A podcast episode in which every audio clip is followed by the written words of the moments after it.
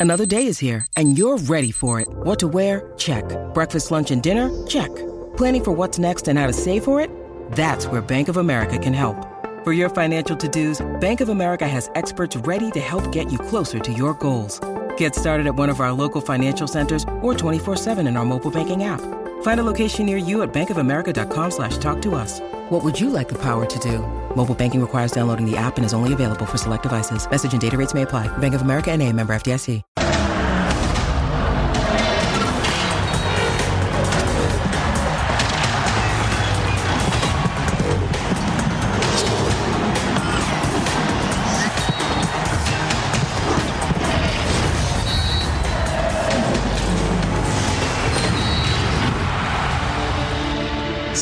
Sabe de paciencia, es el fanático de Cruz Azul. Para aguantar 23 años sin título de liga con el apodo de grande a cuestas, se necesita amor, fe y algo más, pero una cosa es ser paciente y la otra es que te vean la cara como fan. Y la directiva de la máquina se ha dedicado a maltratarlos una y otra vez. De hecho, a menos de un metro de mí tengo un buen amigo que sufre por su club, pero también ya está harto de su club. Este domingo respaldan a Raúl Gutiérrez para tapar un hueco, pero se destapa un cráter con sus decisiones. Así es el Cruz Azul. Bienvenidos, soy Jorge Carlos Mercader y es hora de punto final.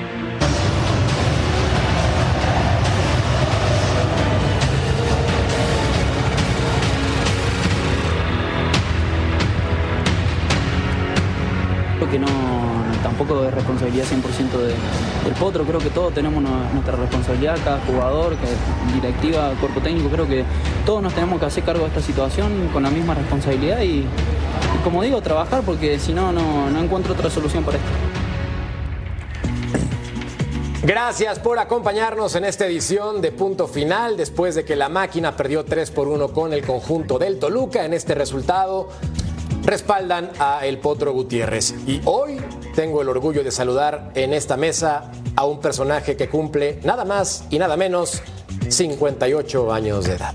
Cecilio de los Santos, mi Ceci, ¿cómo estás, figura? Hola, mi Jorge, un placer estar contigo, un placer estar con Paco, con Rafa, con Beto, con el ruso. Un saludo a toda la Unión Americana. Y aquí estamos para darle, para hablar de este triste Cruz Azul. De acuerdo contigo, mi querido Paco Palencia Gatiller, ¿cómo te va, figura?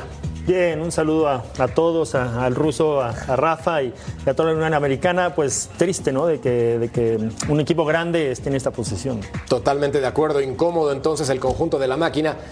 Betao, pues, mi querido Beto Valdés, Betao, triste, Eso, el del metro y medio soy yo.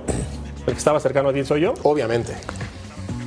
Decepcionado, enojado, triste. Este, mi familia, mi esposa es azul, mis hijos son azules. Estuvimos más de 15 años en la institución. Eh, Muy enojado. La verdad, ¿para qué, ¿para qué me haces preguntas si sabes que estoy enojado? Saludos para el ruso, para Cecilio, para Paco, para Rafa, para toda la gente de la Unión Americana. Mi querido Ru, Ru, Ru, Ruso Brailovsky, ¿cómo estás, figura? Te extrañamos, lo digo en serio. ¿Dónde andabas? Sí, ruso. Sí, sí, me imagino. Me imagino las cosas que habrá dicho este tipo cuando yo no estuve. Pero bueno, cuatro días de descanso, no, no venía nada mal para estar con la familia. Un saludo para Ceci primero por el cumpleaños. lindo, gracias, Dice Rusito. 58, dice 58. En Uruguay te anotan 10 años más tarde de lo que naciste. Imagínate. Dice Fui en 58. bicicleta. Para, para, para todos, para todos en especial. Y te digo una cosa, no, no quisiera estar en la piel ni, ni de Paquito ni de Beto, porque sí, sí, entiendo cuando uno este, nació en una institución, quiere una institución, sobre todo a una enorme institución, porque para mí es un equipo enorme, un equipo grande. Vivir lo que están viviendo después de lo que ya habían salido de aquel sufrimiento con el título que habían ganado y los desastres que ocurren ahí adentro, me imagino lo mal que la deben pasar. Sí, totalmente de acuerdo, Cruz Azul, que no anda nada bien. El que sí está bien es mi querido Rafa Álvarez. ¿Cómo estás, figura? ¿Cómo te va? Compañeros, qué gusto saludarlos, felicitar a Ceci. Se ve como de 55, se ve muy bien. Gracias. Cecilio. Nah, Y lo de Cruz Azul, sí. lo de Cruz Azul, uno pensaría que después del título podría venir por fin una época dorada para la escuadra cementera y resultó todo lo contrario. Hay cosas fuera de la cancha muy graves que han sucedido y que por supuesto terminan afectando lo que es hoy un desastre en todos los niveles en este equipo histórico del fútbol mexicano. Totalmente de acuerdo. Veamos entonces la encuesta en punto final para que participen con nosotros. La crisis del Cruz Azul es culpa de Repartamos responsabilidad, directiva, entrenador, jugadores. Está fácil, voten y voten ya. Pues tengo que empezar contigo, Betao. No hay más. Pues es tu Cruz Azul. Como fan, como exjugador, como parte de esta institución, sentimental, emocionalmente. ¿A qué atribuyes que el equipo esté tan amolado, tan tronado? A todos, a los que estuvieron en algún momento, a los que están ahora, a los que llegaron, a los que se fueron, eh, al presidente, no sabemos si es director deportivo, al área de inteligencia destructiva o de inteligencia eh, artificial o no sé cómo se llame. Este, es una vergüenza lo que pasa en Cruz Azul. O sea, no le puedes echar la culpa a Raúl Gutiérrez, porque ya lo platicarán también el ruso Cecilio, Rafa y Paco. No sabemos si el Potro pidió jugadores. Llegaron unos dos meses antes, no los registraron, costaron carísimos. Entonces, hay una. Hay tanta maraña en Cruz Azul desde antes y ahora que es una vergüenza lo que pasa. Y lo peor, y lo peor es el sentimiento que tiene uno como aficionado. Ya olvídate si estuvimos ahí. Como aficionado, y tú lo dijiste en la editorial, pacientes a muerte. Pero ¿sabes qué? La paciencia se cansa. No se harta. Sí, ahora, Paco, hoy arrancó bien el Cruz Azul. Tuvo 20 minutos muy agradables, con confianza, anotan, pero luego el Toluca responde rápido y el conjunto se apaga. ¿Por qué?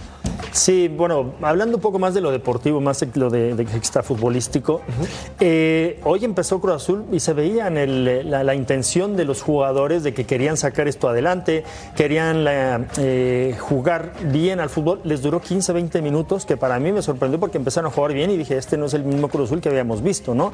Eh, empiezan marcando gol, les aluran un gol. eh, eh, creo que cuando marca el gol, aparecen otra vez esos ciertos fantasmas que aparecen cuando tienes este tipo de, eh, de, de- de rachas muy malas ya metidas en, el- en la mochila, ¿no? Entonces, eh, que no me marquen un gol, que no se acerquen. Entonces, poco a poco, yo creo que más allá de que Toluca es un muy buen equipo y está muy bien dirigido, Cruz Azul también se mete un pelín atrás, ¿no?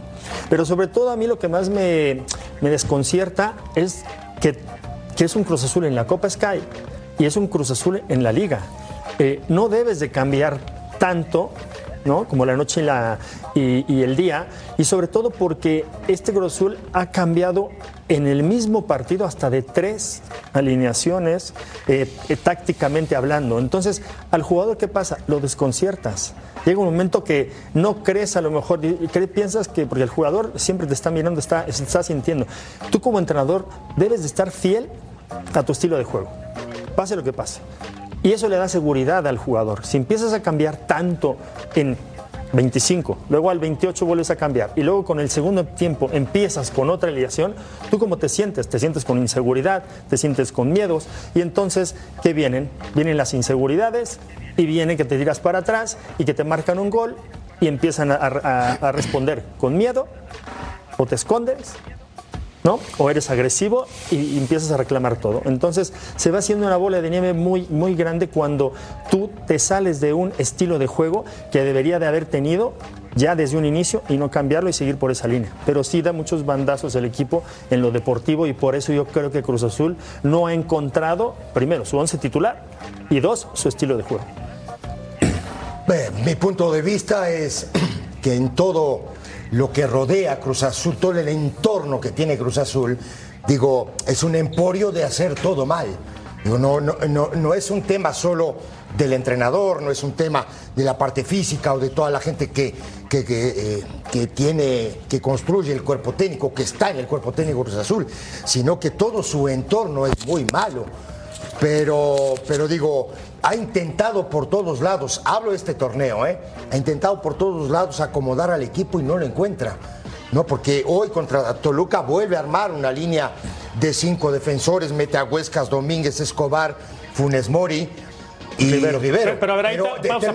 porque ¿Huescas de carrilero? Voy, voy- voy a, voy, a, voy a una, Digo, a ¿Huescas una de idea. carrilero? Quiero ir a una idea, te voy a decir por qué. Porque Paco decía algo bien importante ahora, que es la falta de confianza. Hoy Funes Mori, ¿no?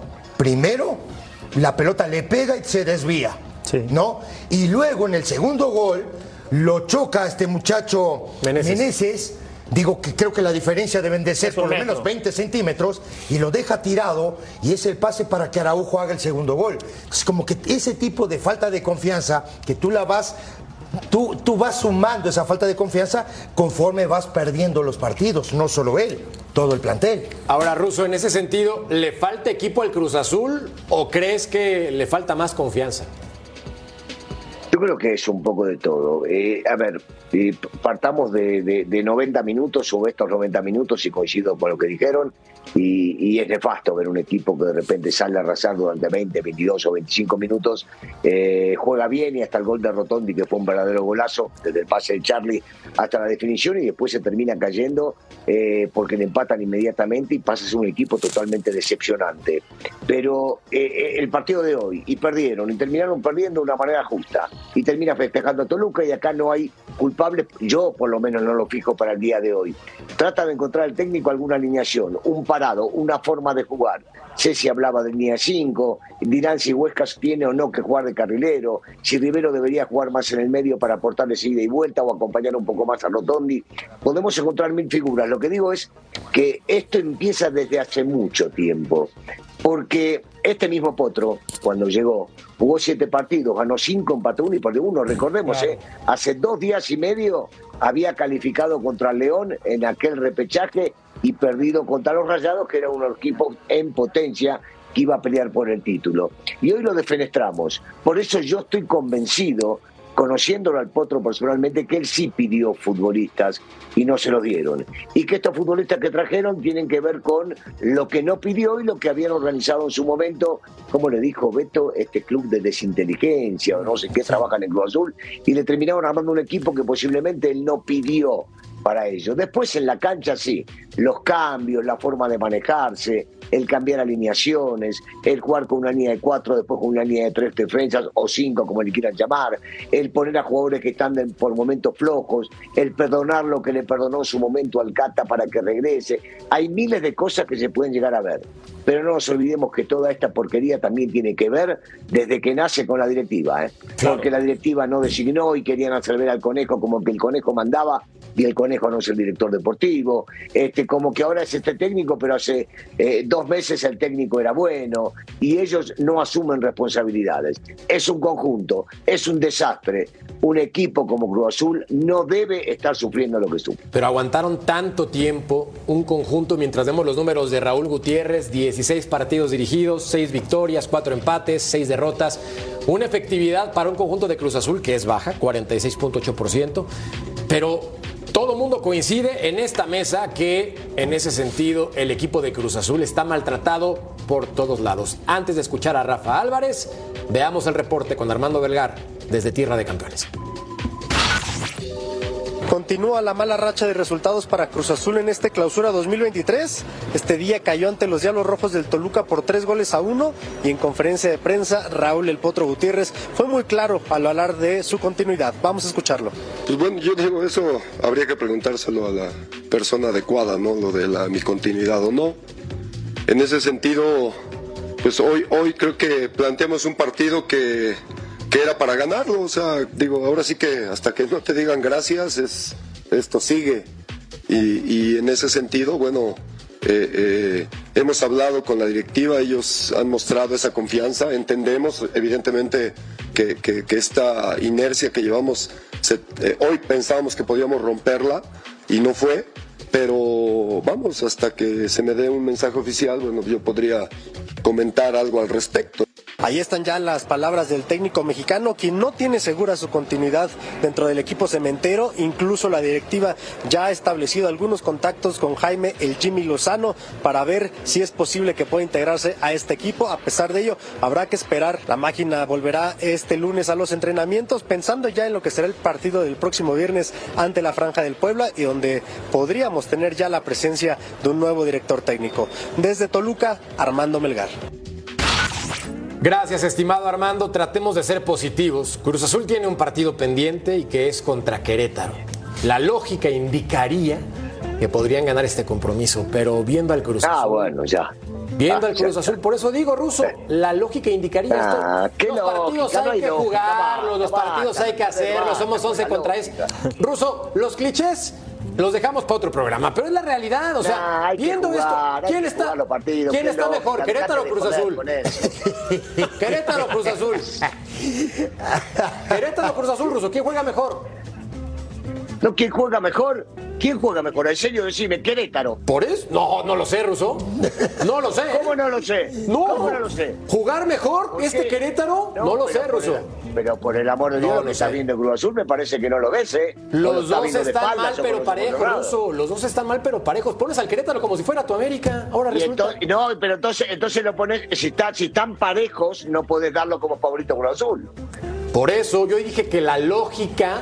¿Quién tiene mejor plantel? No hay lógica si están parejos, no hay lógica. ¿Cómo no va a haber lógica por plantel? ¿Quién tiene mejor plantel? Ruso, voy, ¿Quién eh. tiene mejor plantel? No, espérate, te vas a despeinar. ¿Quién tiene mejor no, plantel? ¿qué plantel? Ni plantel. Esto no juega plantel, son 11 contra 11. Ruso, no es Ruso, plantel. Ruso, vienes de vacaciones y ve cómo, cómo regresas. O sea, No me pones loco, hermano. Dije, me voy a, me voy a idear un cachito. Dice, oh, Fíjate no mi comentario. no, Dije, no, no, no. la lógica indicaría, su posición Ah. indicaría, bueno, el rusismo diría, no hay lógica. ¿Estamos de acuerdo? Voy a, voy a calmarme para el próximo bloque, te lo juro que me voy a calmar. Por favor, Ruso, porque no quiero verte despeinado para el siguiente segmento. Rafa, ¿este Cruz Azul está bien, mal o muy mal?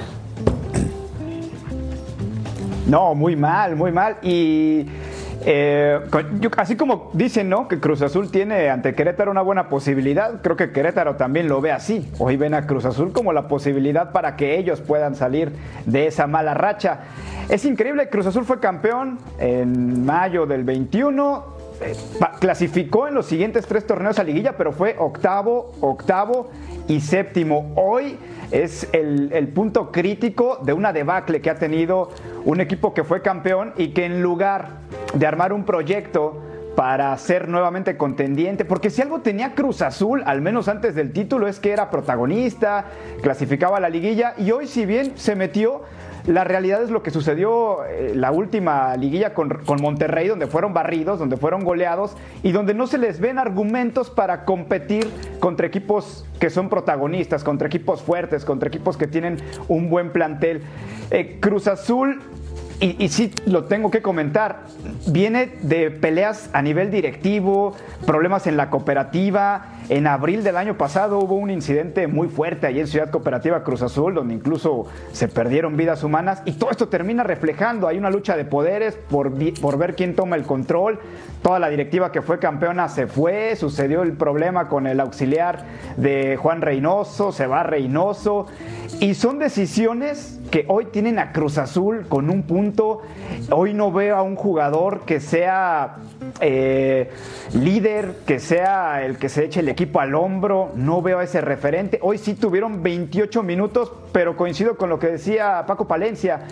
Es increíble que haces el gol al minuto 28 y en, cuando te empata Toluca, 10 jugadores de Cruz Azul estaban en el área, todos tirados atrás, y le terminaron haciendo el gol. Muy mal partido de Funes Mori, que fue factor para que eh, varios goles cayeran del equipo de Toluca. No hay orden, no hay ni pies ni cabeza, y Cruz Azul es hoy una triste realidad. Increíble que después de que se consiguió el tan ah, eh, anhelado título, la afición de Cruz Azul vuelva a las andadas con un equipo que esté por los suelos y en el último lugar de la tabla comparado con Mazatlán y con Querétaro. Pero mira, habla- hablan, todo lo que dice Rafa tiene razón, hablan de lo deportivo, este, Paco, Ceci, de una parte el ruso. Y yo me quedo pensando, porque a mí me gusta más el escritorio, más que la cancha. Y digo, Huescas debutó de delantero, hacía goles, lo pone de carrilero. Llegó Escobosa. Escobosa cuando estuvo en el América jugaba de lateral, Escobosa no lo ha utilizado. Pone a Riveros de carrilero. ¿Por qué no pones a Escobosa ahí? Y después, yo sé que nunca quieres perder como técnico, pero si te quieres defender, ¿quién me trajo a Lotti y a Carrera? Mira, hoy los agarras y los avientas. Sí. Ahí están. Ahí están lo Estoy que me trajeron. contigo. Ustedes me los trajeron, ahí están. Sí. Y desde la banca volteas y les haces así, mira. Ahí están. Oye, también tienes que salvar tu pellejo, creo yo, como técnico. Pero hay Es un momentos que no te da. Beto, ¿eh? Ah, hay momentos ¿no como metido este tú que no te da. Pues No la creo. lógica indica que tenemos que ir a un corte comercial. Pausa y volvemos a punto final a pesar de que haya opiniones diferentes en esta bella mesa. Volvemos.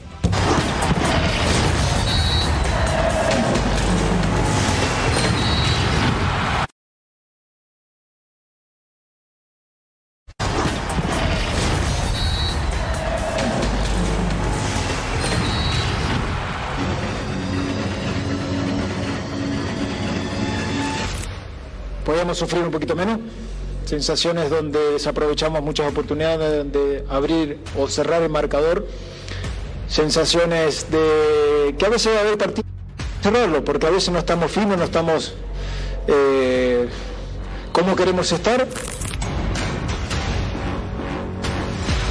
Creo que hubo una fantástica, eh, eh, una fantástica presentación por parte de todos, pero la mejora todavía no hemos llegado al punto eh, que nosotros estamos buscando. No, no creo que haya sido de nuestros mejores partidos, este, sobre todo cometimos algunos errores defensivos y alguna imprecisión con la pelota. con la amargura que siempre acompaña a la derrota. Creo que en términos generales muy satisfecho y orgulloso de lo que fue nuestro segundo tiempo. Creo que en el segundo tiempo pues, nos acercamos mucho a esa versión que nos debe distinguir siempre. Teniendo un plantel tan rico como el que tenemos, eh, creo que, que es, es más fácil. Es la labor de convencerlos y de trabajar. No es otra cosa más que trabajo. Conforme esté avanzando el torneo, el equipo se ve sólido. Eso es algo que para mí es vital. Agradecido ilusionado, muy contento, muy feliz de estar otra vez de regreso en mi casa. Como dije alguna vez, me fui con una idea de regresar y hoy está cumpliendo ese, ese compromiso.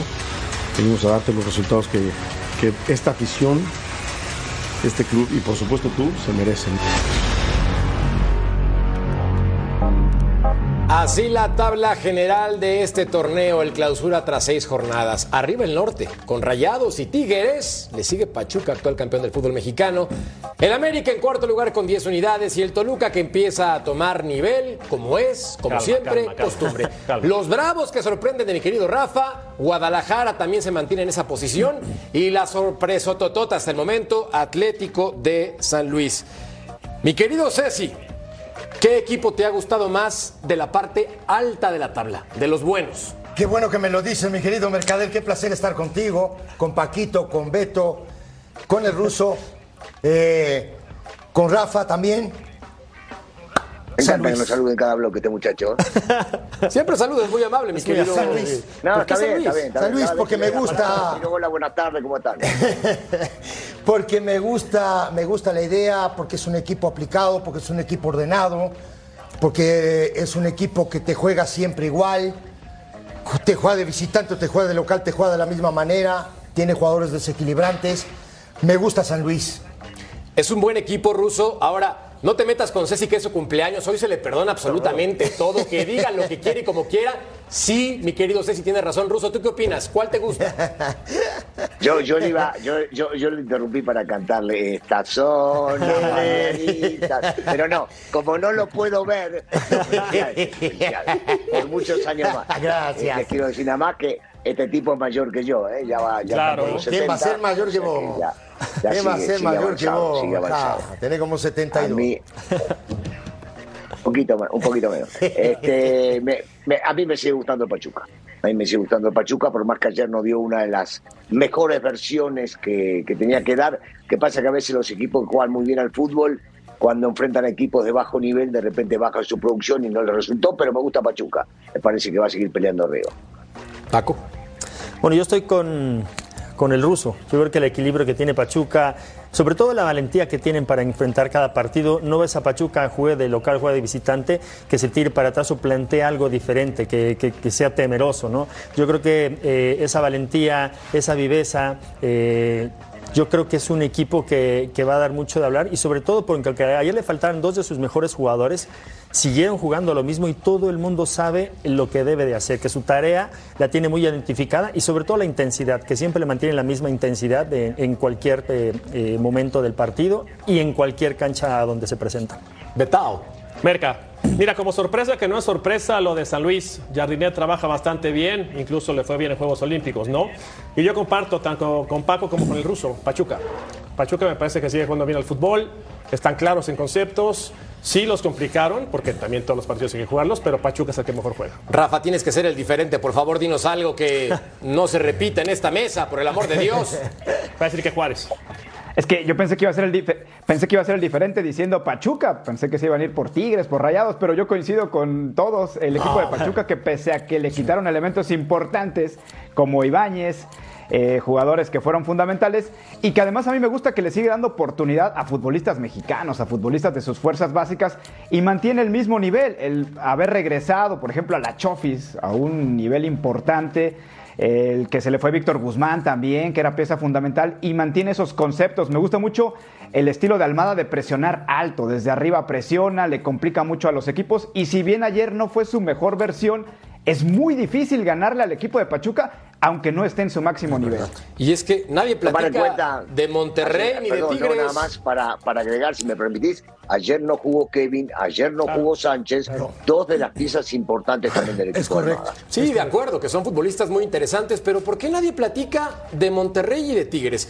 Equipos como Rayados, que yo entiendo, le falta mejorar, no parece la forma de atacar, seguramente tendrían que estar más sueltos. Pero los Tigres y los Rayados están en la parte alta de la tabla y jugando medianamente bien al fútbol. Oye, oye, eh, Merca y muchachos, yo lo que comentaba de San Luis, digo, porque para mí es sorprendente lo de San Luis. Tiene una versión diferente, por supuesto, digo, hay que hablar de Pachuca, hay que hablar de Monterrey porque es el líder. Claro. Hay que hablar de Tigres porque es el segundo lugar del torneo, de que me parece a mí que tienen los dos equipos de, para pelear campeonato, eso es un hecho, ¿no? Pero creo, creo también que el equipo de Pachuca, por ejemplo, sí tiene una idea súper clara, sabe a lo que juega, ¿no?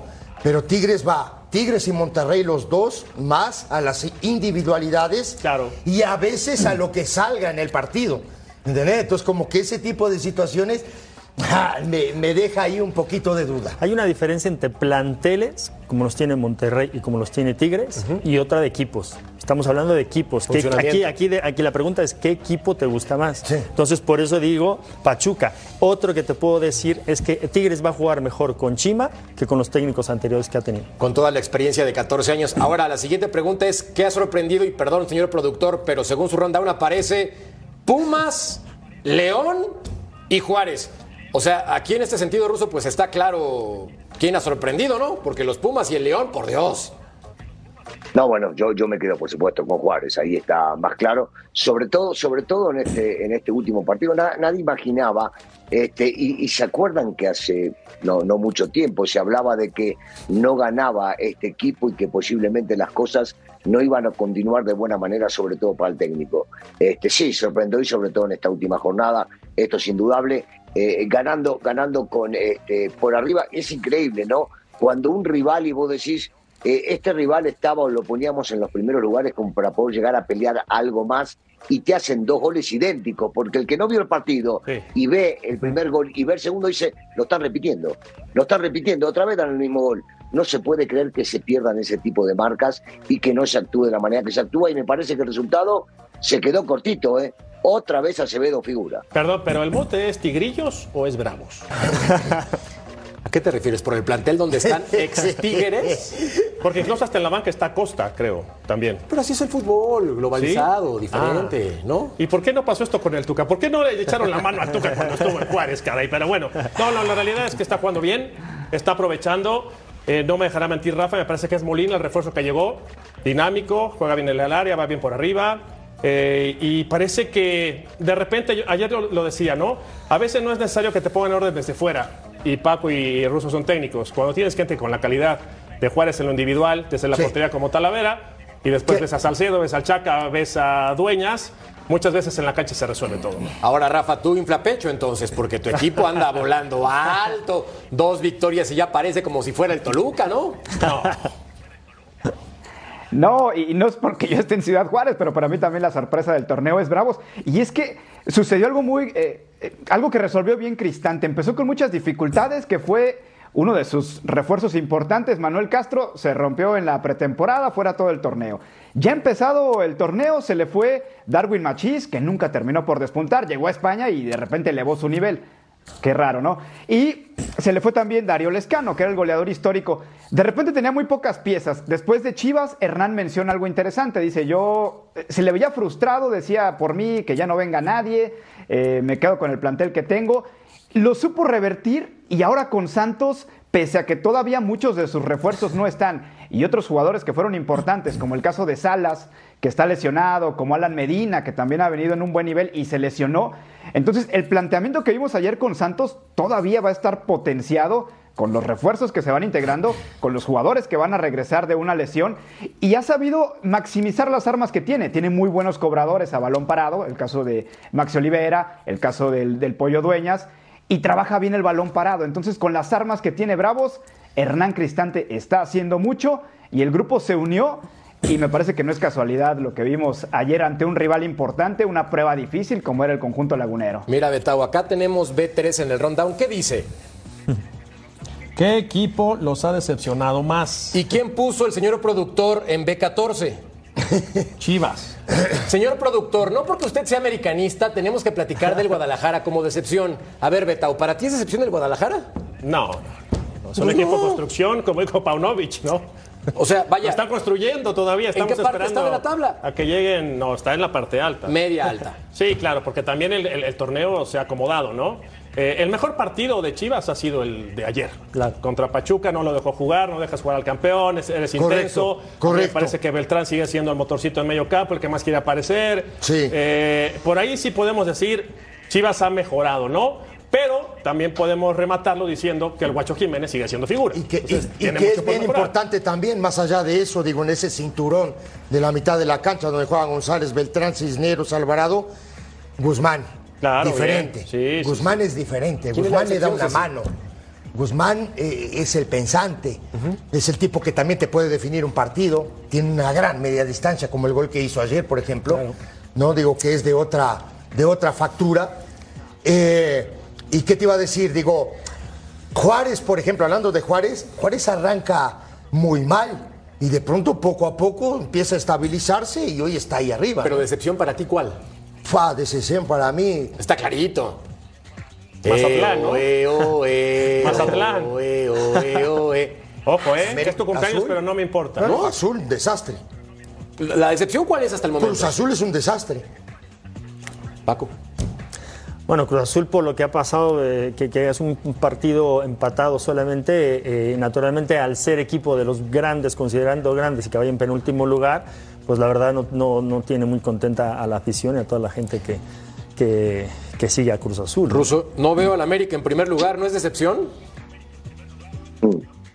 Sí, sabes que sí, sabes que sí, porque estamos acostumbrados siempre a ver desde arriba a todo el mundo. Puedes llamarlo como ¿Y luego? No es como, como, como tu equipo, no es como tu equipo que Un gana un partido. de abajo, no seas desgraciado, un punto abajo. Este, no, a ver, a ver, vayamos por partes. Preguntaste, decepción Chivas no, no puede ser decepción si está en la misma de siempre y va a llegar al puesto 11-12 para poder llegar a calificar, va a seguir lo mismo siempre. No puede ser una decepción porque lleva años en lo mismo, cambiando de técnico, cambiando de directivo, cambiando de todo. El América cuarto y sí, hoy por hoy sí. Lo que pasa es que sigue, va a seguir escalando hasta llegar al primer lugar. Va a dejar de ser una decepción. Pero ya lo viste, hace poquito hablabas y lo hablaba feo del América porque estaba en un lugar que no correspondía o que estaba por debajo de algunos otros. Bueno, está clarísimo, clarísimo, que la decepción es la de Beto, lo digo con todo respeto. Eh, Cruz Azul, o la de Paco, o la de Paco, la de Cruz Azul. La de Cruz Azul nadie podía imaginar, igual con todos los desastres, ¿eh? Hicieron los directivos, de no traer jugadores, de no cumplirle al potro, de traer futbolista que no pidió. El potro también cometió errores, el equipo no anda bien y con un punto sí es una decepción Sí. enorme. Yo, yo, yo la verdad digo, y, y- y para mí digo, tiene mucho que ver el cuando un equipo anda mal, digo, el técnico por supuesto es el responsable. Ahora digo, después tú sumas, ¿no? Todo lo malo lo empiezas, ¿no? A, a palomear, ¿no? Ahora digo, si tú como entrenador, digo, Paco, tú eres entrenador, yo ya largué esto hace, hace años. Le digo, si tú no te sientas con los directivos y le dices, a ver, yo necesito un jugador en esta posición, en este y en esta, no puedo estar esperando yo, ¿no? Que los directivos me traigan un jugador o dos o tres en las posiciones Pero que si yo se no lo pidió, necesito. Ceci. Es que yo Si no sé si pidió, se lo se lo pidió. Russo. La verdad te digo, no sé si se los pidió. No sé. No, No, pero yo- acá. yo creo que sí. Acá, Yo- yo- yo creo acá que son pidió. culpables todos, ¿eh? Todos, no nada más Raúl, todos. el supuesto director deportivo, el presidente, el utilero, la dirección administrativa, la el, área de destrucción de inteligencia destructiva, o ¿cómo se llama? Inteligencia deportiva, perdón. inteligencia destructiva. Este, Eres todos, malo, todos Beto, son eres culpables malo. Cruz Azul. Nombres y apellidos, todos. O sea, no hay forma de salvar a ninguno, de verdad. Bueno, es que enfrentas al Toluca y es normal que pierdas. Ay, no. Eso es Además, natural. tampoco o sea, te agrandes, también. Mercader, con tu equipo. No, no, tampoco te agrandes. Pausa, ¿no? Vamos a pausa, Sí, ¿no? con- si te agrandas con el. Toluca. Un- ¿Con, con qué más? Ya, deja, Hay un detalle Mercader, importante. anda. Hicimos una Le apuesta. ¿te ganaron a Cruz Betao? Azul, le gana cualquiera Cruz Azul. ¿Quién, Bueno. ¿Quién apostó? Cualquiera le gana a Cruz Azul. Betao apostó con un Sí. servidor sí, apenas correcto. 24 horas atrás, atrás, en la ¿cuándo cual aposté? está grabado, No te querida eches producción, para atrás. Donde acodó mi querido Betao, me pondré la playera del Toluca durante un segmento. Un segmento. Porque ibas a perder. Entonces, Está bien. No te como soy buena persona, no. no, te la perdono. Claro. Pausa, volvemos a punto final.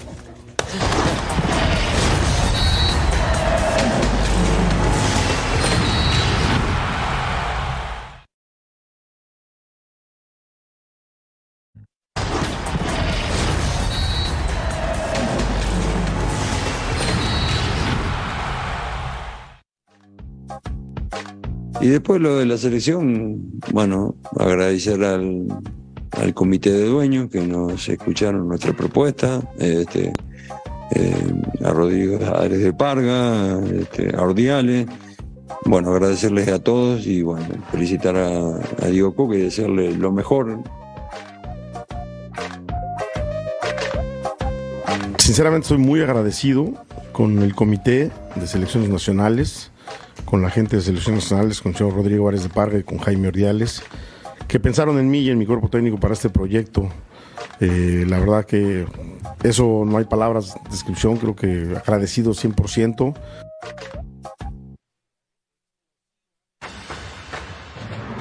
es el elegido, hay que apoyarlo. Podrán tener opiniones diferentes, en acuerdo o desacuerdo, pero es el técnico de la Selección Nacional de México. De parte mía va a tener todo el apoyo y toda la información que él requiera.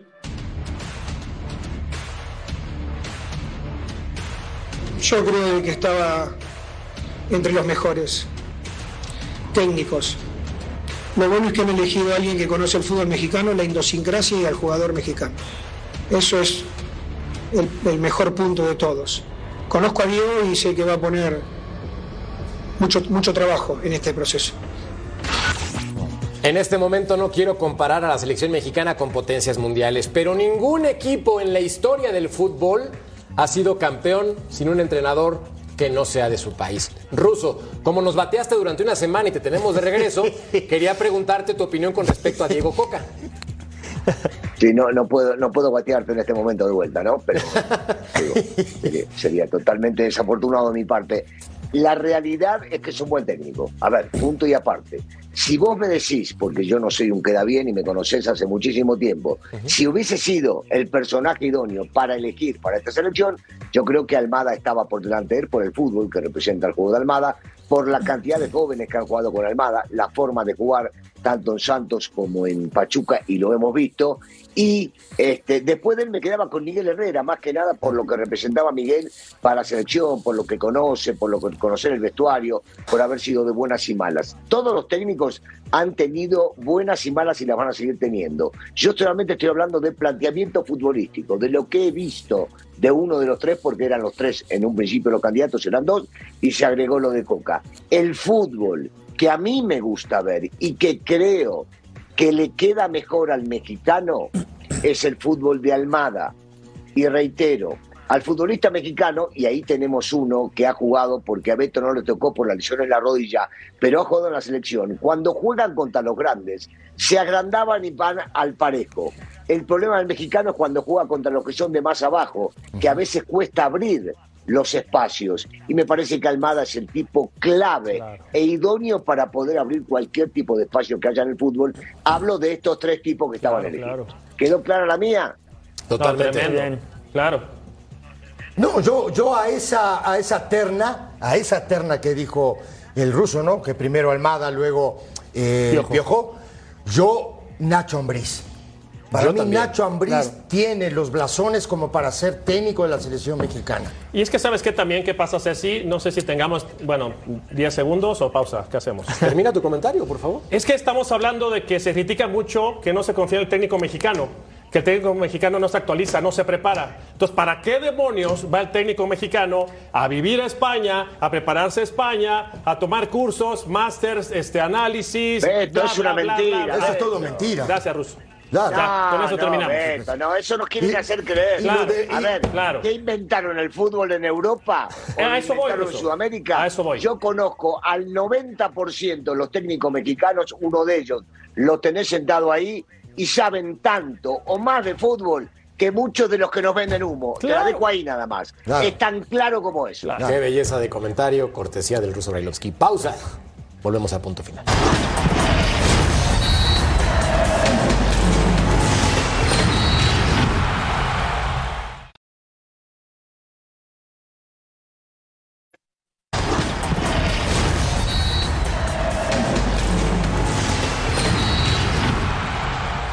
Jiménez se ha convertido en el futbolista mexicano en este momento más importante en Europa por su posición y por sus goles. Y es que en 43% de minutos jugados con el Feyenoord acumula 5 goles. En resumen, en 19 partidos, 5 goles, 2 asistencias. Rafa, ¿qué opinas de Santi Jiménez como futbolista mexicano en Europa? ¿Qué diferencia, ¿Qué diferencia sería si Santi Jiménez ya tuviera una Copa del Mundo a sus 21 años y, y sigue dando la razón de que debió ser uno de los convocados para Qatar 2022? Eh, Porque aunque quizá no hubiera tenido minutos, la experiencia que te da ya haber estado en un mundial y tanto nos quejábamos, ¿no? De que no hay futbolistas en Europa, que no hay jugadores que son trascendentes y Santi Jiménez lo está haciendo. Aparece y siempre responde. Además lo de ayer, las condiciones para hacer ese gol, el recorte que hace, dónde la pone, te habla del talento que tiene, que a los 21 años está haciendo esos goles en una liga importante y que desarrolla futbolistas, que es un trampolín como la Liga de Países Bajos. Nos da la razón de que Santiago Jiménez eh, debió ser de los convocados por el momento que vivía. Y a mí me da mucho gusto ver un futbolista así, que se atreva a ir a Europa, que demuestre y que esté haciendo esta clase de goles. Además, para darle el 2 a 1 y terminó ganando su equipo gracias a ese gol. ¿Para qué le alcanza Betao a Santi Jiménez en Europa? Para lo que él quiera. Esa ¿De es una plano? realidad. Físicamente debe estar arriba del 1,82, 1,84. Tiene buena zurda, puede jugar como nueve fijo, puede jugar por izquierda, puede jugar por los costados, se bota bien de frente, tiene grandes condiciones. Esa es una realidad. Hasta dónde puede llegar, el tope es complicado, pero seguramente en breve va a estar jugando en otra liga. ¿El nuevo ídolo Paco de México? Yo creo que sí. Yo creo que está agarrando, puede agarrar la estafeta del Chicharo, porque mira, fíjate que hizo, sí hizo una, hizo una gran elección, ir a Holanda. En Holanda, ahí es un proceso de maduración, es un proceso de adaptación.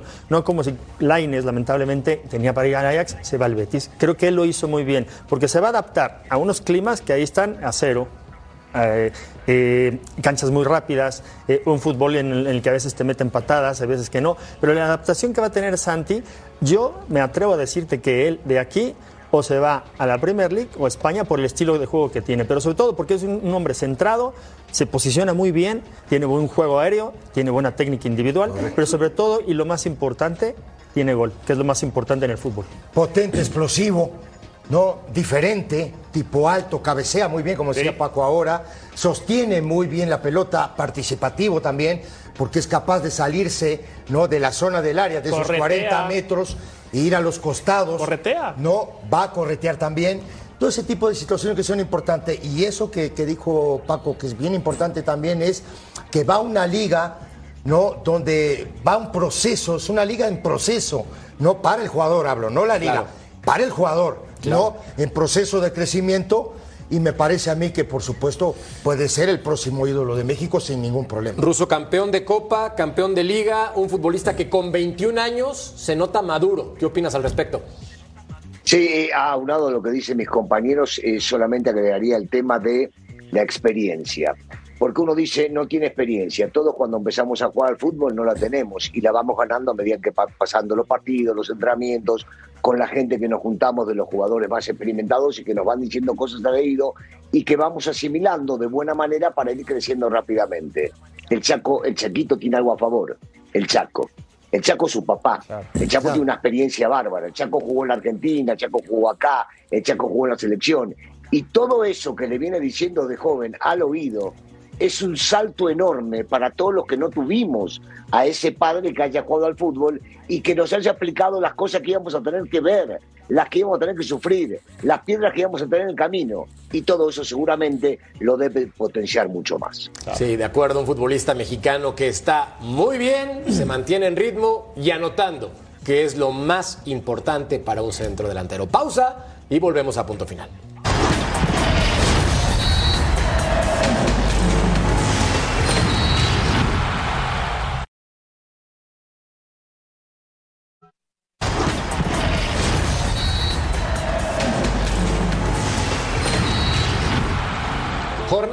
A media semana se enfrenta León a Puebla. Buen partido donde el Arcamón tendrá el corazón dividido. Tigres contra Juárez. Atlético de San Luis frente al conjunto del América que pinta para hacer un duelo rudo el miércoles 15 de febrero.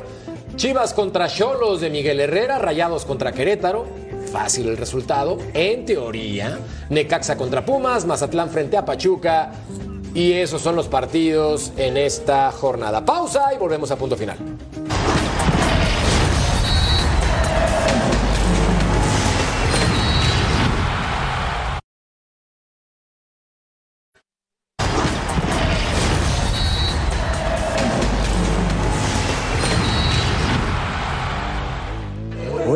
¿Qué tal? ¿Cómo le va?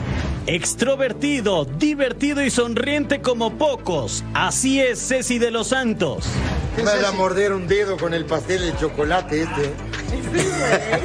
Panelista en punto final y gran ser humano. Uruguayo de nacimiento. Vamos arriba, Uruguay, carajo. Americanista por adopción. Creo que tuve la suerte de, de pegarle bien y de meterle en un ángulo.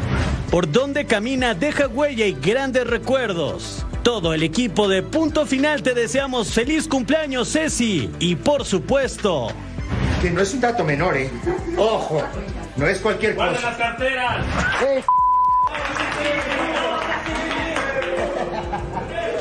¡Bravo, Cecilia de los Santos! ¡Feliz cumpleaños! Es el número 58, mi querido 58, Ceci. muchas gracias a toda la banda, a mi familia, por Dios. Hermano, qué, qué qué belleza. lindo estar trabajando, ¿no? Oye, te voy a abrazar porque sí. Yo te felicito, pero no soy tu familia. ¡Ah, qué belleza!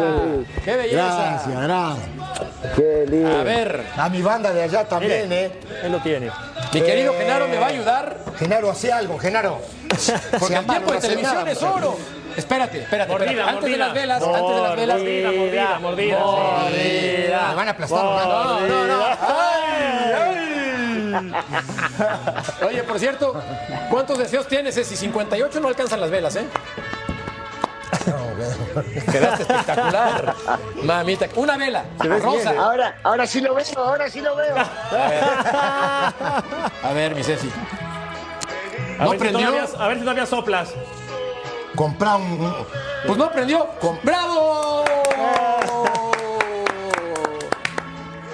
Bueno, feliz Ahí cumpleaños, está. Ceci. Ahí está. La crisis de Cruz Azul es culpa de. Felicidades, Ceci. Pues ya votaron la directiva el 78%, el entrenador 7%, jugadores 15%, pues un desastre, ¿no? Ceci, feliz cumple. Gracias, muchachos. La vela, Ya. Gracias, gracias. Gracias, todos. Ruso. Gracias. Gracias, Rafa. No eres mi Gracias, familia. Rafa. Yo no soy de tu familia, Ruso. Gracias a Chao, ustedes. chao. Chao, Russo. Fox Deportes, la casa oficial del Super Bowl 57.